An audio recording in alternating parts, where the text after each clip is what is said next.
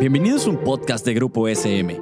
Aquí encontrarás charlas informales sobre educación, un espacio que entiende tu labor docente y los mejores tips para el nuevo contexto educativo. También un espacio donde papá y mamá se sentirán identificados.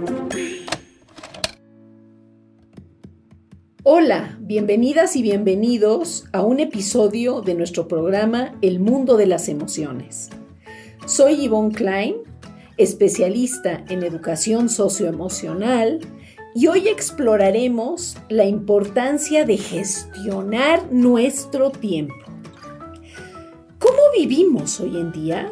Uy, presionados, con sensación de insuficiencia, frustrados, con muchísimo desgaste emocional y laboral. ¿Cuáles son las consecuencias de esto?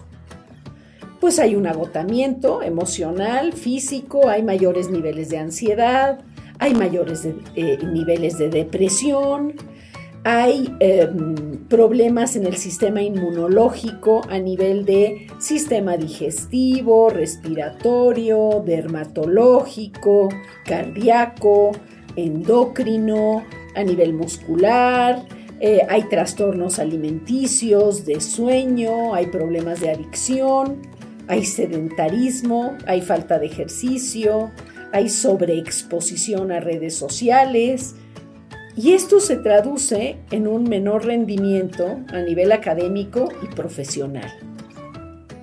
¿Cuáles son algunos indicadores de mala organización del tiempo? Entonces, checa cómo estás en términos de tus jornadas, por ejemplo, se alargan, El trabajo acaba a las 6 y tú acabas a las 7, 8, 10, 12. no saber decir que no a algo y poder con todo, ¿verdad? Ese es un indicador de una mala organización del tiempo. El sentido de perfeccionismo, de que siempre se puede hacer mejor y no terminar, ¿sí? Eso también puede ser otro indicador no negociar plazos, no contar con planes de trabajo, no dejar espacio para imprevistos. Y la vida muchas veces este, nos trae muchos imprevistos. Tener objetivos confusos en reuniones de trabajo. Desconocer las personas que influyen en la toma de decisiones. Padecer estrés padecer cansancio permanente, no tener una idea de lo que toma cada tarea. ¿Sí? Yo tengo que hacer X, Y y Z en mi trabajo. ¿Cuánto tiempo de mi trabajo implica cada tarea? Bueno, ¿y qué podemos hacer si el día solo tiene 24 horas, verdad? Hasta ahora el día solo tiene 24 horas. Podríamos decir que hay dos tipos de actuación, una a nivel general y una a nivel específico. A nivel general es muy importante, primero, distinguir qué es urgente y qué es importante. Dos, jerarquizar con un criterio claro. Tres, que esto ya implica mayor, mayor trabajo emocional, identificar ¿Qué es lo que buscamos defender cuando estamos trabajando en algo? ¿Sí? Cuando tenemos todas estas eh, labores que nos autoimponemos. Estamos buscando nuestro autocuidado, nuestra autorrealización.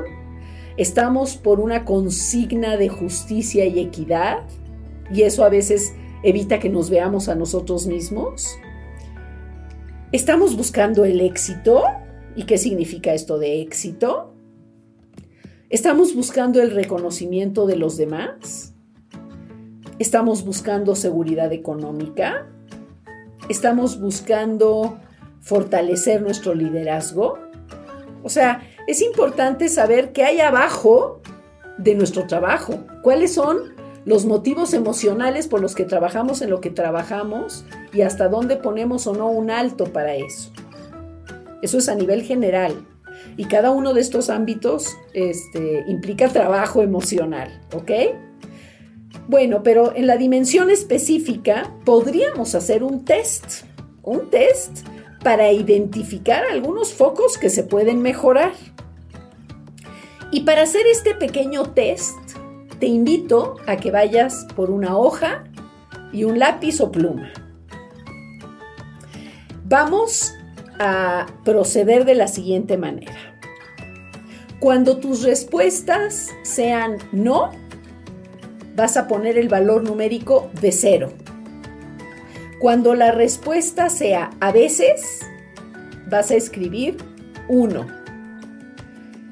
Cuando la respuesta sea seguido o muy seguido, pones 2. Y cuando es siempre, pones 3. Entonces tus posibilidades de respuesta en cada pregunta van a ser o 0, o 1, o 2, o 3. Vamos a empezar. Yo voy a decirte una pregunta y tú vas a escribir la respuesta numérica que significa no, a veces, seguido o siempre. ¿Ok? Y voy a ir dando una pequeña pausa para que lo pienses qué número quieres poner. La primera es, ¿tienes claro lo que se espera de ti en tu labor?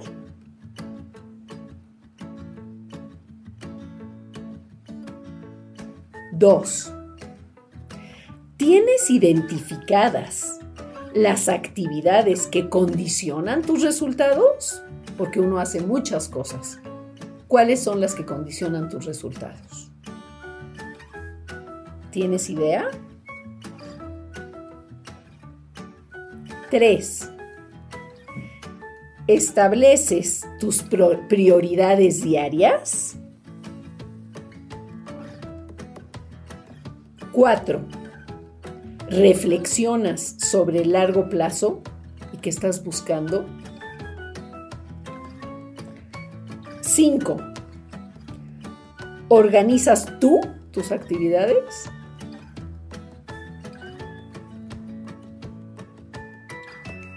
Seis. ¿Resuelves los problemas por orden de importancia? 7. ¿Cumples tus plazos? Entre paréntesis yo pondría en qué porcentaje. 8. ¿Has aprendido a decir que no? ¿Que no puedes con eso? ¿Que no te da? 9. ¿Consigues evitar interrupciones? 10. ¿Delegas eficazmente o tú quieres resolver todo? 11. ¿Dedicas tiempo a tu propio gozo y desarrollo fuera de la cuestión laboral? O sea, ¿tienes un equilibrio? 12 ¿Tú conoces la causa de tus problemas de manejo del tiempo o no? 13. ¿Nunca dejas para luego lo que puedes resolver ya? 14. ¿Acortas reuniones o actividades cuando es necesario? 15 ¿Organizas eficazmente a otros? Ok. Suma el total de puntos que obtienes en las diferentes respuestas. Y si tu número final es mayor o igual a 28,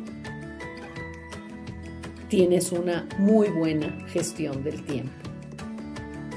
De todos modos, identifica este diagnóstico para saber desde dónde puedes, pues, tratarte con un poco más de cariño a ti mismo. Bueno, pues ha llegado la hora de despedirnos. Gracias por acompañarme en este viaje emocional.